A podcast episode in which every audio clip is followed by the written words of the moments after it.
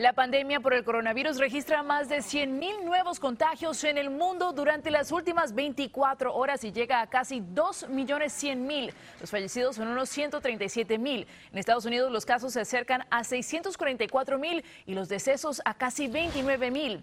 Nueva York sigue siendo el estado con más casos y muertes y aunque la curva de infectados se está reduciendo, el gobernador ordena el uso de mascarillas en espacios públicos en los que sea difícil guardar el distanciamiento social.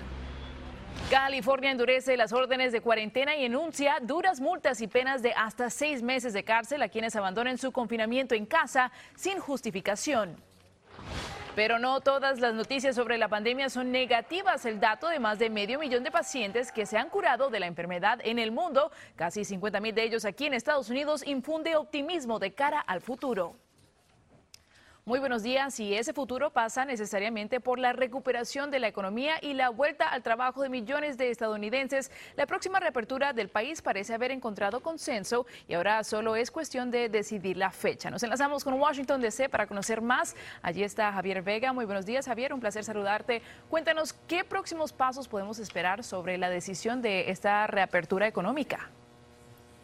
¿Qué tal, Nicole? Buenos días. Pues los detalles de este plan para regresar a la normalidad los sabremos más adelante durante el día, una vez que el presidente Trump haga una videoconferencia con todos los gobernadores del país. Entonces se va a hacer el anuncio bastante detallado. Ayer el mandatario sostuvo llamadas telefónicas con líderes industriales, con empresarios para preparar este resurgimiento económico, pero ellos le hacían una petición bastante insistente, que es la de se necesitan hacer pruebas masivas del coronavirus en el país. Ahora, esto es, esto es el, terreno que se está preparando para este plan que viene por fases y que va a ser progresivo. En algunos lugares que han sido muy golpeados se debería esperar incluso hasta el mes de junio, pero la Casa Blanca se mantiene en la fecha de inicio como el primero de mayo. Vamos a ver cómo lo explicó el presidente.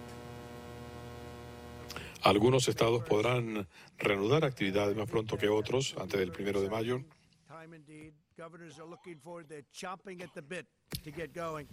Los gobernadores están ansiosos por hacer esto. No todos los estados son iguales. Algunos tienen menos problemas que otros, otros prácticamente no tienen problemas y están listos para volver a la actividad. en esa misma conferencia se produjo una amenaza del presidente Trump al Congreso. al Congreso. Cuéntanos sobre eso.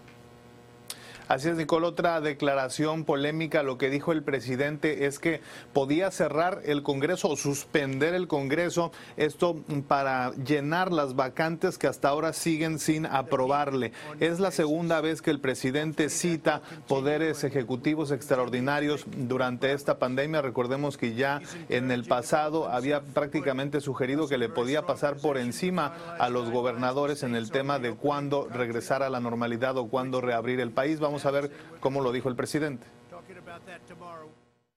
Si la Cámara no está de acuerdo, voy a ejercer la autoridad constitucional de la presidencia para declarar en receso a ambas cámaras del Congreso. Eh, esta práctica de hacer sesiones pro forma es un abandono de su responsabilidad que el país no puede tolerar. Esto es una farsa y todo el mundo lo sabe. Y ha sido así por mucho tiempo. Eh, quizás esto no se había hecho antes,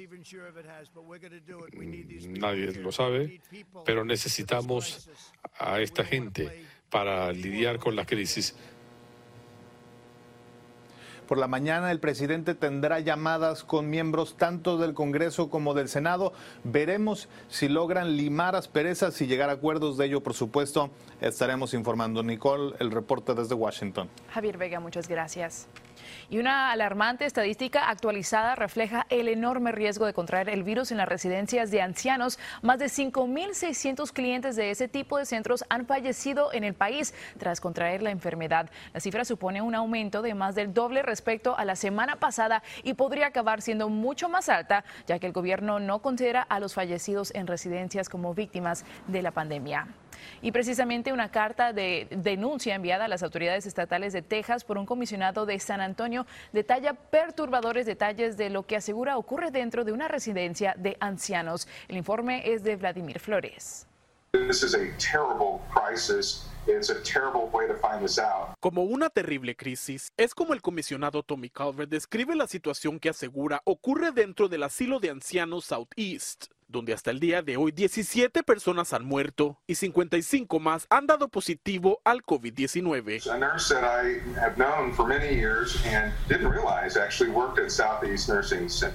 Él se enteró de los perturbadores detalles tras hablar con una enfermera de ese lugar y redactó esta carta titulada La Casa del Horror, dirigida al juez del condado y al estado. It was shocking to me that there were only three people for 68 senior citizens. Lo primero que reporta es que el lugar solo cuenta con tres empleados que deben cuidar a 68 pacientes, añadiendo que los demás enfermeros renunciaron a su puesto por miedo a contraer el virus, y complementando su comentario con fotos del horario de los trabajadores. Además dice que los pacientes no están siendo alimentados y que la temperatura en el lugar no es la indicada para tener a personas que tienen fiebre.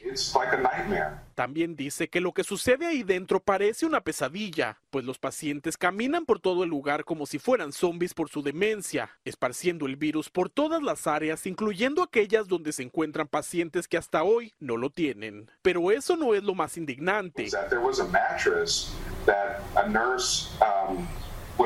believe that the virus was living in and every time they had a patient that would be on that mattress that patient would die sino que enfermeros aseguran que hay algunos colchones como este donde pacientes han muerto a causa del COVID-19 y en lugar de tirarlos, aseguran se vuelven a utilizar, añadiendo que ellos creen que el virus vive en esas camas, porque cada persona que se acuesta ahí termina contrayendo el virus mortal.